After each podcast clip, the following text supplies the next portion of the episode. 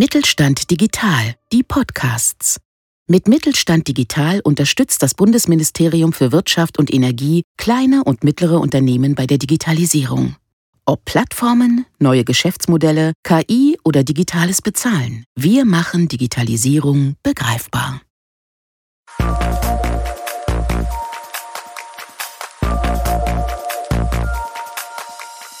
Südwestfalen Digital, der Podcast des Mittelstand 4.0 Kompetenzzentrum 7. Ja, herzlich willkommen zu einer neuen Folge von unserem Podcast Südwestfalen Digital. Und heute geht es um das Thema Augmented und Virtual Reality, was, glaube ich, auch in der aktuellen Corona-Zeit für viele Unternehmen interessant sein kann. Und warum, das besprechen wir heute. Und ich habe mir heute einen Kollegen eingeladen. Das ist Florian Jasche. Der ist bei uns im Kompetenzzentrum für Augmented und Virtual Reality zuständig. Hallo Flo. Hallo Sonja. Und wir haben noch einen, ernsthaft, ich wollte jetzt gerade auch schon Kollegen sagen, aber irgendwie bist du ja schon fast wie ein Kollege. Ähm, der André Marcel Schmidt von der Firma GTEC, der leitet bei der Firma die GTEC Akademie und wir haben zusammen ein Umsetzungsprojekt gemacht und wir haben darüber nämlich auch schon mal ein Video gedreht, deswegen gefühlt kennen wir uns schon länger, ne? Ja, hallo von meiner Seite auch. Äh, grüß dich, Sonja. Ja, super. Schön, dass das geklappt hat. Genau. Also, was wir vielleicht als erstes mal erklären sollten, es kann ja immer noch ZuhörerInnen geben, die die beiden Begriffe noch nie gehört haben. Vielleicht mal so eine ganz kurze Erklärung, was Augmented und Virtual Reality eigentlich sind. Also, unter Augmented Reality versteht man letztendlich die, ja, die Anreichung der, Anreicherung der Realität. Meistens passiert das ähm, auf der visuellen Ebene. Das bedeutet, äh, ich habe beispielsweise eine, ja, eine Datenbrille auf, eine sogenannte Smart Glass. Vielleicht kennt der ein oder andere die Google Glass, die vor ein paar Jahren mal auf den Markt gekommen ist. Und diesen Geräten kann man in das Sichtfeld äh, des Nutzers entsprechend virtuelle Elemente einblenden. Das geht aber auch in den auditiven Bereich und ja, Augmented Reality ja, beschränkt sich nicht nur auf auditive und visuelle äh, Aspekte, man könnte im Prinzip auch Haptik, äh, Geschmack und Geruch ähm, erweitern. Ach, das gibt's auch oh. tatsächlich. Genau, das gibt's auch. Das ist noch nicht ganz so verbreitet, weil da die Technologie halt tatsächlich noch ein bisschen hinterherhinkt. Ja. Es ist halt relativ schwer, Geschmack zu simulieren ja. oder Geruch. Ähm, Haptik, visuelle und auditive Sachen gehen sehr gut. Die anderen, das, da wird dran geforscht. Das äh, dauert bestimmt noch ein paar Jahre. Und bei Augmented Reality ist es halt tatsächlich wichtig, dass man immer noch ein bisschen was von der Realität mitbekommt. Ja, das interessiert mich jetzt mal direkt, wenn man, also wenn man jetzt an diese, gesagt, wenn du das, wenn man da jetzt noch Geruch hinzufügt, würde das dann tatsächlich auch über so eine Brille laufen, dass dann die Brille, was weiß ich, irgendwas versprüht oder sowas, was man dann riecht? Also tatsächlich gibt es ähm, erste Prototypen, vor allem für den Virtual, Virtual Reality Bereich ähm, wo man vor der Brille so ein kleines Gerät hat, wo so mhm. Düsen drin sind. Und wenn man dann in der Virtual Reality, das erkläre ich am besten gleich auch noch, genau. äh, wenn man da eine, eine gewisse Szene oder ähm, ein gewisses Szenario sieht, dass man dann halt ähm, auch den passenden Geruch dazu bekommt. Das erhöht dann nochmal die Immersion, also wie tief man in der Anwendung quasi drin steckt. Ähm, ja, super interessant. Hm. Im Bereich Augmented Reality wird das nicht so häufig verwendet, aber für Virtual, Virtual Reality schon häufiger. Ja, ein schwieriger Begriff, ne? Und, ne? äh, häufig äh, sagen wir dann auch einfach AR oder VR. Ja, stimmt. Äh, oder AR, VR in der englischen äh, Aussprache. Ja. Und ja, Virtual Reality ist entsprechend ähm, oder kann man von AR abgrenzen, ähm, dadurch, dass bei VR ja die komplette Realität quasi ausgeblendet wird. Mhm. Äh, bei VR haben wir ähm, Headsets, also Brillen auf, ähm, die komplett abschotten. Wir sehen nichts mehr von der Realität und in diesen Headsets sind äh, entsprechend Bildschirme, kleine Bildschirme vor den Augen ähm, und damit können wir dann ja komplett computergenerierte Szenarien oder Umgebungen sehen. Das kann von äh, sagen wir mal, so Freizeitaktivitäten wie zum Beispiel eine virtuelle Achterbahn hm. sein Oder sowas, wie wir bei GTEC auch gemacht haben, virtuell ähm, Gebäude vor dem Bau betreten und begutachten. Das können aber auch Schulungsszenarien ähm, sein, wie zum Beispiel in der Medizin, äh, wie operiere ich am besten einen Patienten. Also die Einsatzmöglichkeiten von VR sind halt sehr, sehr breit, genauso wie auch für AR. Und wie gesagt, der Unterschied bei AR sieht man die Umgebung, die reale Umgebung noch und bei VR ist sie komplett raus. Ja, bei VR muss ich tatsächlich immer an diesen äh, Kinofilm denken, Ready Player One, wo das ja so, ja, also ich glaube auch einfach vielen Leuten, die damit vorher noch nichts zu tun hatten, mal klar wurde, worum es bei VR eigentlich geht. Ne? Fand, also ich fand den Film super spannend. Das genau. ist wirklich ein super Film, ja. Ja, fand ich auch. Flo, hast du den inzwischen auch gesehen? Nee, ich äh, schäme mich tatsächlich ein bisschen, aber den habe ich noch nicht gesehen. Okay, äh, könnte auf jeden Fall mal, ich glaube, dann können wir den beide auf jeden Fall dem Flo mal ans Herz legen. Ich fand den super spannend. Ja, und ich habe ja auch tatsächlich schon mal bei euch bei einem Projekt mitgemacht, was ich super interessant fand. Da hattet ihr ja mal getestet, ob man eine Maschine rüsten kann, indem man Unterstützung durch eine Augmented Reality Brille bekommt. Und ich fand das super und fand auch tatsächlich, also da habe ich durch diese Brille geguckt und stand dann vor einer Maschine, die ich eben ein, also einrüsten heißt das, glaube ich, oder? Die ich dann rüsten sollte. Genau, ja. Und dann habe ich tatsächlich immer so, ja, also die Sachen, die Werkzeuge, die ich dafür in die Hand nehmen sollte, wenn ich da drauf geguckt habe, haben die so aufgeleuchtet. Und dann konnte ich mir auch kleine Videos angucken, ich, oder hatte ich nur Texte, ich weiß das gerade gar nicht mehr, wo dann genau drin stand, was ich damit machen soll. Und es ist mir damit gelungen, obwohl ich davon echt absolut keine Ahnung hatte, diese Maschine da zu rüsten. Das fand ich ziemlich cool. Also dann haben wir ja jetzt sogar schon mal ein äh, Beispiel genannt, wofür man das nutzen könnte. Und ja, also vielleicht kommen wir erstmal zu Marcel. Wie seid ihr denn auf die Idee gekommen, euch mit Virtual Reality zu beschäftigen? Ja, gute Frage. Hm, tatsächlich sind wir, glaube ich, ein Unternehmen, was ähm, immer versucht, sich auch gedanklich ein Stück weit mit den, mit den Themen zu beschäftigen, die, ja, die natürlich auch Potenzial bieten, ähm, Richtung Digitalisierung auch mal, mal zu denken und zu gucken, was gibt's da für Themen. Und ich glaube, das Thema VR ja kommt ja auch zunehmend mehr aus dem Consumer-Bereich, so auch möglicherweise in dem professionellen Bereich. Mhm. Und, ne, Spielekonsolen, die VR nutzen, AR nutzen, es gibt ja auch mal ein bisschen mehr Smartphones, die da heutzutage schon solche Funktionalitäten bieten. Ich glaube, das ist gar nicht mehr so wirklich neu und für uns hatte sich einfach die Frage gestellt, wie können wir diese Technologien nutzen, um unsere, ich sag mal, Dienstleistung zu verbessern, um Beratungsqualität zu erhöhen, um ein Stück weit natürlich aber auch in der Außendarstellung zu zeigen, dass man sich mit diesen Themen auseinandersetzt. Und ähm, ja, und darüber sind wir, hatten wir uns halt die Frage gestellt, wie kommen wir da jetzt ähm, am besten voran? Und äh, hatten da halt den Kontakt dann ähm, ja, zu Uni Siegen dann am Ende des Tages auch gefunden zum Kompetenzzentrum und haben wir so ein gemeinsames Umsetzungsprojekt dann einfach mal, äh, mal gestartet gestartet. Ähm, ja, aus meiner Sicht mit, mit, dem, mit dem großen Erfolg und da kann ich ja gleich auch im Detail mal noch ein bisschen was erzählen. Ja, genau. Erzählt doch erstmal so, wo es überhaupt vielleicht, äh, ja, worum es gegangen ist und was am Anfang die Idee war und natürlich, Flo, du kannst dann auch noch ein bisschen erzählen, was wir dann gemacht haben oder was ihr dann gemacht habt und ja, was daraus geworden ist. Mhm. Ja, also grundsätzlich hatten wir uns die Frage gestellt, wo wir dann, dann, dann starten. Und äh, wir haben uns jetzt mal ein Projekt rausgesucht, wo wir und da ist der Schritt tatsächlich gar nicht so weit, wo wir heute eh schon 3D-Planung betreiben. Ich sag mal, wo die entsprechenden Voraussetzungen äh, einfach schon da sind, dass man auch aus der, der Planung heraus, die wir betreiben für Gebäude, vielleicht noch ganz kurz, wir, wir planen die technische Gebäudeausrüstung. Das wollte ich, ich gerade auch noch sagen, dass wir ja. euch noch mal kurz, dass wir mhm. noch mal kurz erklären müssen, ja. was ihr eigentlich macht. genau. Ich sage mal so ein kleines bisschen Blatt und ich hoffe, der ein oder andere Architekt, der zuhört, der mag es mir verzeihen, dass ich sage, der Architekt äh, sorgt sich am Ende des Tages darum, dass das Gebäude eine Hülle bekommt bekommt, dass, dass es eine Struktur bekommt. Und damit ein Gebäude am Ende des Tages aber auch funktionieren kann, äh, muss es mir auch mit Technik natürlich ausgestattet genau. werden. Das muss, da muss Licht rein, da muss Wasser rein, da muss Wasser auch raus. Und diese ganzen technischen Gewerke im Gebäude, die planen wir. Und das aber nicht für, für, für die ein- oder zwei Familienhäuschen, sondern tatsächlich für größere Zweckgebäude, für Schulen, Feuerwachen und so weiter. Und ähm, ja, hier war es dann tatsächlich eine Schule, die wir dann mal ausgewählt hatten, wo wir eh natürlich schon viel auch in 3D Plan und auch diese 3D-Modelle schon hatten und uns die Frage gestellt haben, wie können wir jetzt dieses Ergebnis, was wir eh schon heute ähm, als äh, aus der Planung herausbekommen, dafür nutzen, um ja, ähm, um verschiedene Dinge zu tun. Ich hatte mir die Frage gestellt, wofür wir es denn am Ende des Tages nutzen und da sind wir halt auch in dem Umsetzungsprojekt weitergekommen.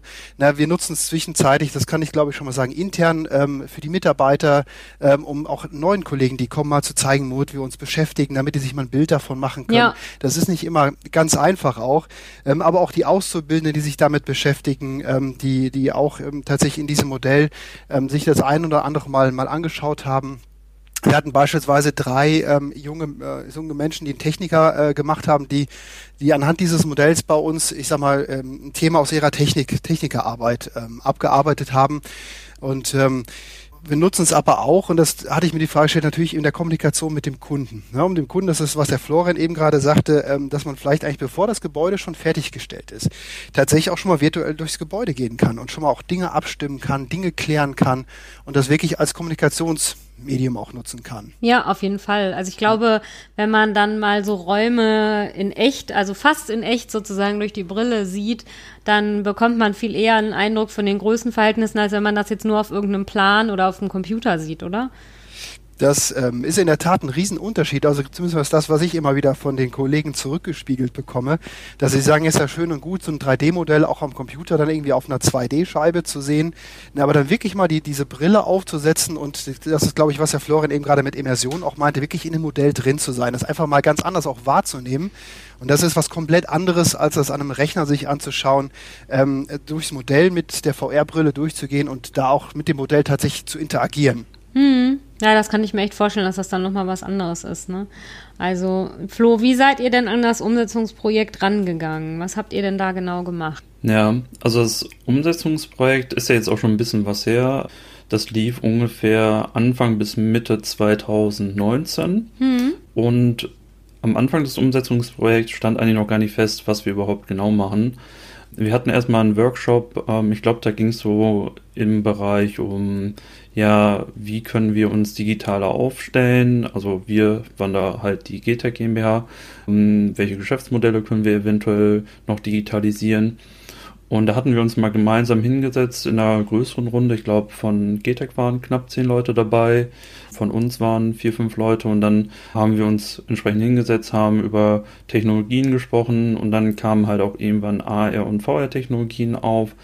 Und dann haben wir die uns einfach spontan bei uns im äh, Labor angeschaut und auch ähm, verdeutlicht, was man damit machen kann.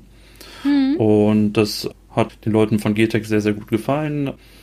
Und dann kam es halt, genau wie Marcel meinte, äh, zu diesem Projekt mit der Schule in Heilbronn, mhm. äh, wo wir dann mal die VR-Technologie ausprobieren wollten für ja, Verbesserung der Kommunikation oder auch um Qualitätsmanagement quasi zu ähm, durchzuführen. Und dabei sind wir dann halt so vorgegangen. Wie gesagt, hatten wir erst den Workshop am Anfang und GTEC kam dann irgendwann später auf uns zu und sagte, wir möchten jetzt mal konkret VR-Technologie ähm, ausprobieren. Ähm, dann haben wir uns gemeinsam angeschaut, was gibt es schon für Daten im Unternehmen, also auf welche Daten können wir für die VR-Anwendung nachher zugreifen.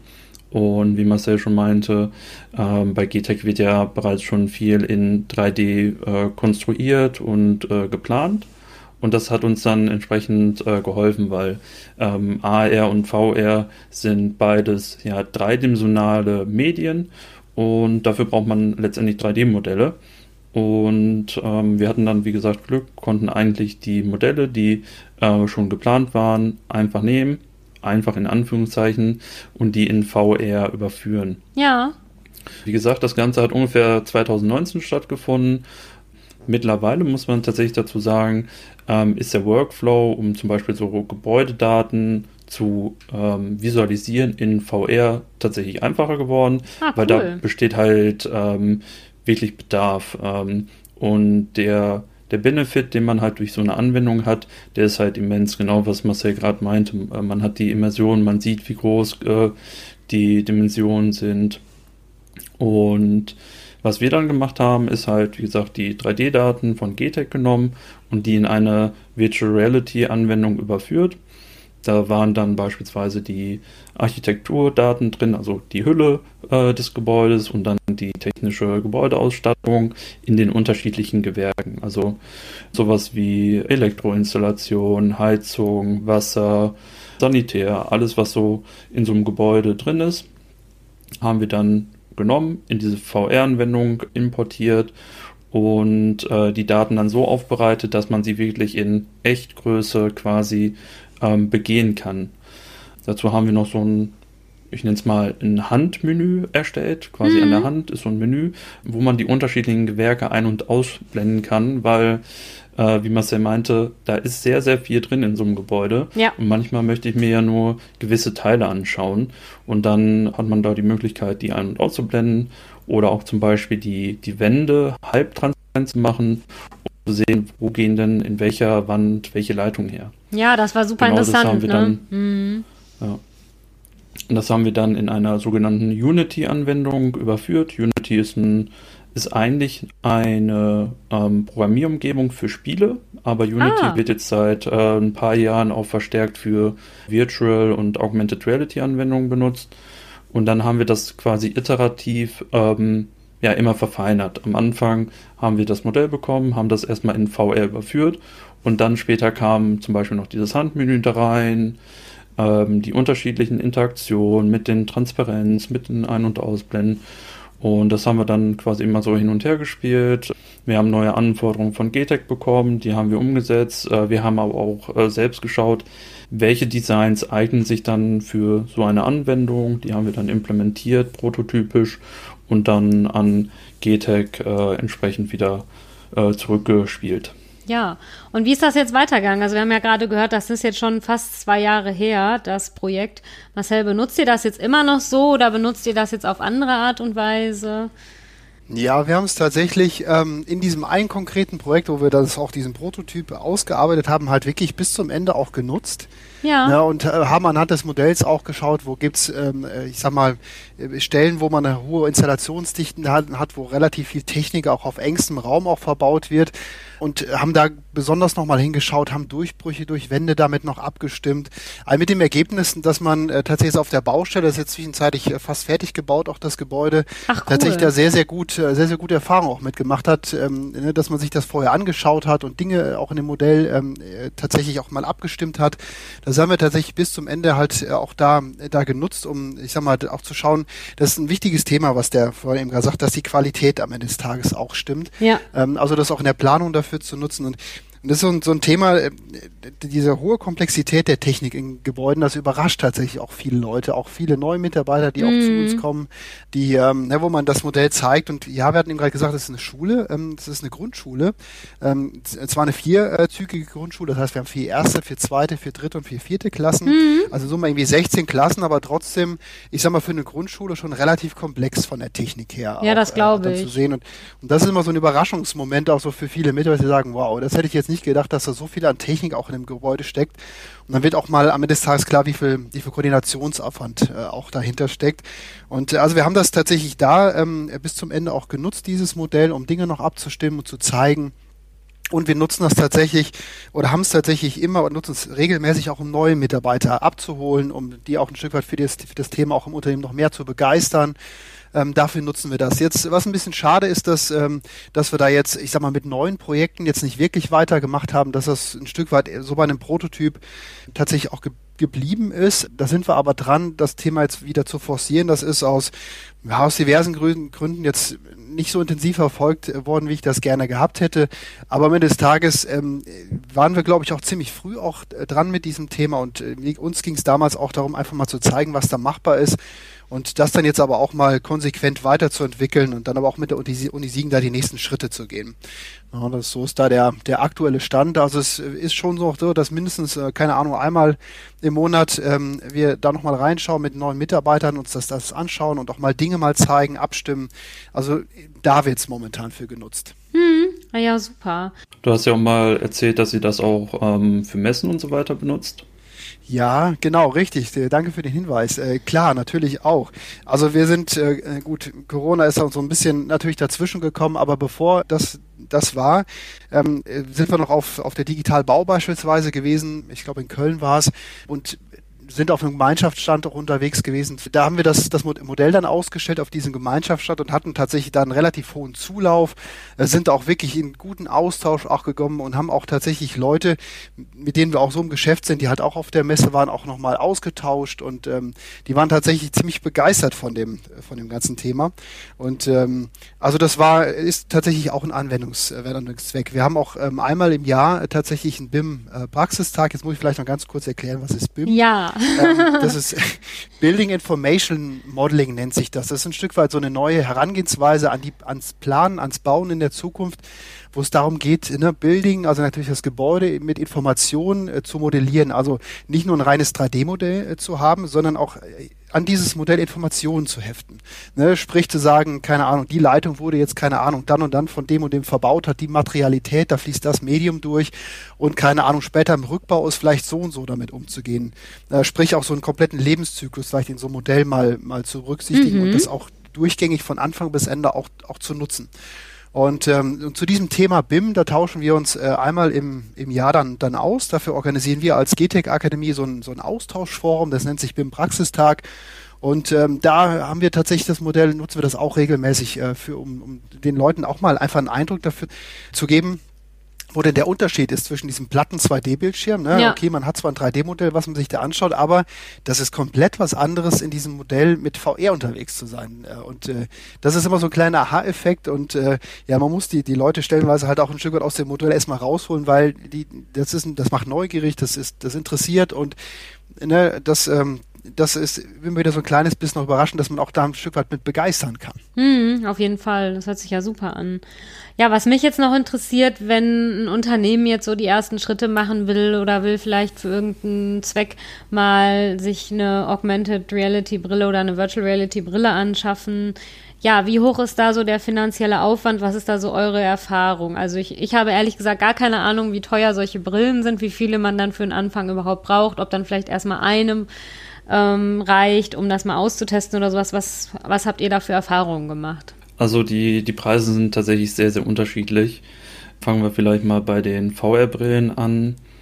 Da gibt es, also früher, äh, vor zwei, drei Jahren, gab es noch die sogenannten Google Cardboards. Das mhm. sind so einfache ja, Gestelle aus Pappe letztendlich mit zwei Linsen, wo man sein Smartphone reinhängen äh, Stimmt, kann. Stimmt, ich erinnere mich. Da, das geht im Prinzip auch schon in Richtung Virtual Reality. Und da liegt der Preis irgendwie bei 1, 2 Euro. Aber wenn man jetzt eine hochprofessionelle äh, VR-Brille haben will, da kann man auch locker mal 5.000 oder 6.000 Euro ausgeben. Das sind so die zwei Extreme. Hm. Für den normalen Consumer-Markt aktuell gibt es ähm, einige Brillen, die sich so um die 400, 500 Euro äh, bewegen. Äh, vielleicht die etwas höherpreisigen für Consumer, so bis 1000, sagen wir mal, 1000 Euro. Aber damit ist es tatsächlich erstmal nicht getan. Ähm, gerade bei den äh, höher qualitativen Brillen braucht man dann auch noch einen relativ äh, starken Rechner. Da würden dann wahrscheinlich auch nochmal so knapp 2000 Euro dazukommen. Mhm. Für ein Unternehmen würde ich natürlich dann auch äh, entsprechende höher qualitative Brille empfehlen. Dann ist man in der Summe für ein VR-Setup ja so bei, sagen wir mal, 3.000 bis 4.000 Euro. Mhm. Genau, aber wenn man sich zum Beispiel was privat anschaffen will, da gibt es äh, auch schon gute Brillen, die auch standalone ohne PC funktionieren, so für 400, 500 Euro. Kommt immer drauf an, was man machen möchte. Also das Beispiel. sind dann vielleicht die, die so im Computerspielebereich dann eher genutzt werden, oder? Beispielsweise. Oder ein relativ bekanntes Beispiel, Walmart in Amerika hat vor, ich glaube, zwei, drei Jahren relativ viele Oculus Quest Geräte gekauft. Das mhm. ist so eine mhm. VR-Brille, die standalone ist. Das bedeutet, dass sie ohne Computer oder Smartphone funktioniert. Da ist alles in der Brille verbaut. Mhm. Und die haben irgendwie mehrere hunderttausend von diesen Geräten gekauft, um ihre Mitarbeiter zu schulen, wie sie mit, ähm, wie sie zum Beispiel ein Regal richtig einräumen, wie sie mit lästigen Personen an der Kasse umgehen. Genau solche Situationen. Ähm, mhm. Und wie gesagt, das sind etwas günstigere Geräte, aber die kann man auch in die breite Masse dann geben. Also mhm. Pi mal Daumen 400, 500 Euro. Mm, und bei den AR-Brillen sieht es tatsächlich ein bisschen anders aus. Mm, da fangen, also da gibt es auch ein relativ breites Spektrum, je nachdem, was man für einen Funktionsumfang haben möchte. Mhm. Beispielsweise, was wir häufig verwenden, ist die äh, Microsoft HoloLens. Das ist eine relativ ja, kräftige Brille im Funktionsumfang und was auch die Rechenleistung angeht. Da sind wir preislich ungefähr bei 4000 Euro. Ui, ja, okay. Ähm, es, es, gibt aber auch Brillen, die einen sehr geringen Funktionsumfang haben, die aber dann für einen speziellen Use Case vielleicht schon ausreichend sind. Und da sind wir dann auch wieder so bei 400 oder 500 Euro. Mhm. Ähm, das kommt immer ganz stark darauf an, was man mit den Geräten machen will. Also das kann man jetzt nicht ganz so pauschal sagen. Wie gesagt, Use Case abhängig und was man für Funktionen und Rechenperformance dann tatsächlich in dem Gerät braucht. Davon hängt das ab. Ja, auf jeden Fall. Jetzt haben wir ja gerade schon, also du hast ja gerade auch noch gesagt, dass es dann im Supermarkt zum Beispiel genutzt werden kann, um irgendwie Leuten beizubringen, vielleicht wie sie die Regale einräumen sollen oder sowas. Würdet ihr denn sagen, jetzt im Moment in Corona-Zeiten, wo so viele Leute im Homeoffice sind, bringt das dafür auch noch was? Also ich dachte jetzt gerade so an das Stichwort virtuelle Meetings oder sowas oder vielleicht Fernwartung oder so. Wir vom Kompetenzzentrum wurden auch gerade am Anfang der Pandemie von vielen Unternehmen angesprochen. Äh, also welche Technologien gibt es denn, um beispielsweise unsere Kunden im Ausland äh, zu unterstützen? Wir können gerade unsere Techniker da nicht hinschicken. Mhm. Was können wir da machen? Und vor allem äh, Augmented Reality bietet sich da halt an.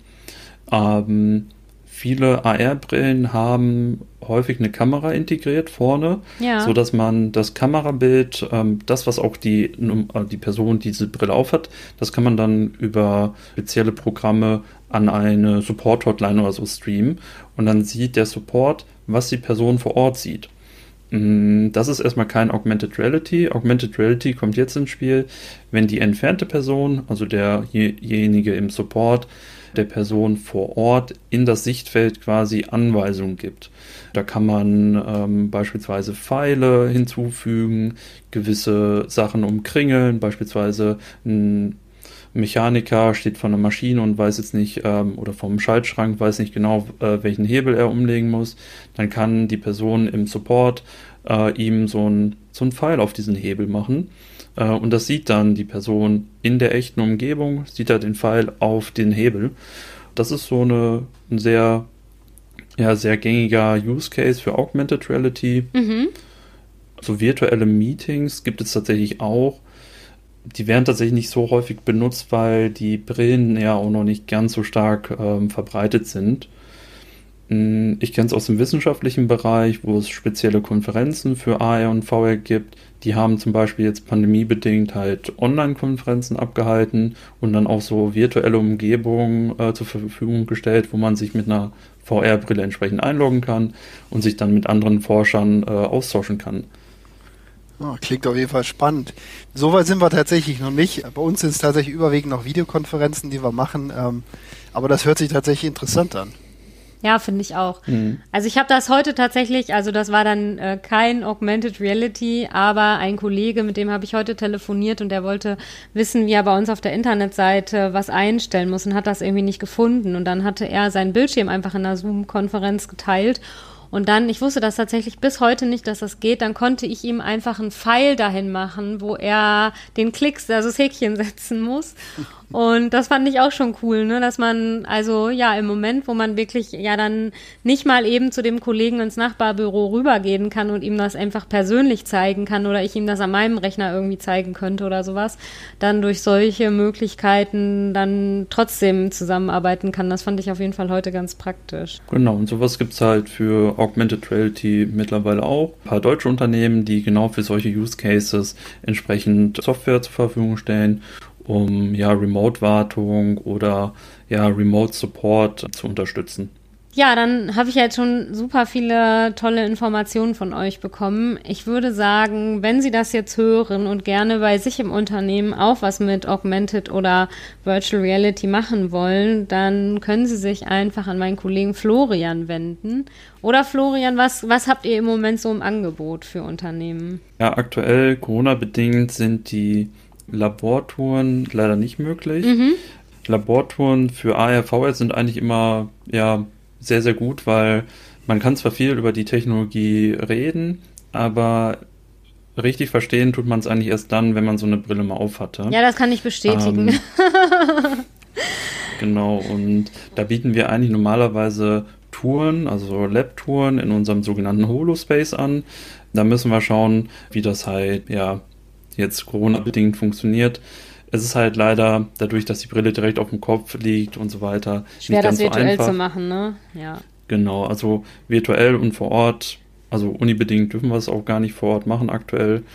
Aber wir können halt auf jeden Fall über die generellen Möglichkeiten informieren, können da auch zum Beispiel auf ihr Unternehmen dann entsprechend schauen, wo kann man es einsetzen, die Technologie. Lohnt sich das wirklich einzusetzen, weil nur weil es jetzt diese Technologie gibt, heißt es auch nicht, dass man sie überall unbedingt einsetzen muss. Da würden wir dann entsprechend unterstützen bei ja, quasi dem Use Case, aber auch bei bei der Auswahl der richtigen Hardware können wir entsprechend unterstützen. Ja, vielleicht einfach nur mal ganz kurz, um das nochmal irgendwie zu bekräftigen, ähm, dass das wirklich eine, eine, sehr gute Idee ist, da einfach sich Unterstützung zu holen, äh, da im Kompetenzzentrum, weil ich das echt super fand. Also ich sag mal wirklich von, von, dem, von dem ersten Workshop, wo der Florian eben gerade von erzählt hatte, bis wirklich am Ende des Tages zum Umsetzungsprojekt und auch in der Begleitung, das hat super funktioniert. Prima, dann danke ich euch sehr für das Gespräch. Es war auf jeden Fall sehr interessant. Gerne, gerne. Und wenn Sie jetzt gerne was ähm, bei sich im Unternehmen konkret angehen möchten, Sie finden Florian Jasches Kontaktdaten auf jeden Fall bei uns auf der Internetseite unter AnsprechpartnerInnen. Und wir haben auch auf der Internetseite eine Themenseite zum Thema Augmented und Virtual Reality. Da gibt's auch noch zwei Videos zu sehen, unter anderem nämlich auch das Video über das Projekt bei GTEC. Da ähm, erzählt Marcel auch noch was zu dem Projekt. Und da finden Sie dann auch nochmal die Kontaktdaten von Florian. Ja, dann vielen Dank an euch zwei und tschüss. Bis dann, tschüss. Ja, tschüss.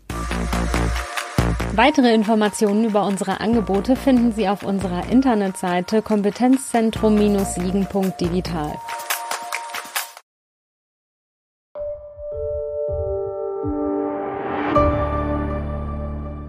Sie hörten eine Folge der Mittelstand Digital Podcasts. Mit Mittelstand Digital unterstützt das Bundesministerium für Wirtschaft und Energie kleine und mittlere Unternehmen bei der Digitalisierung.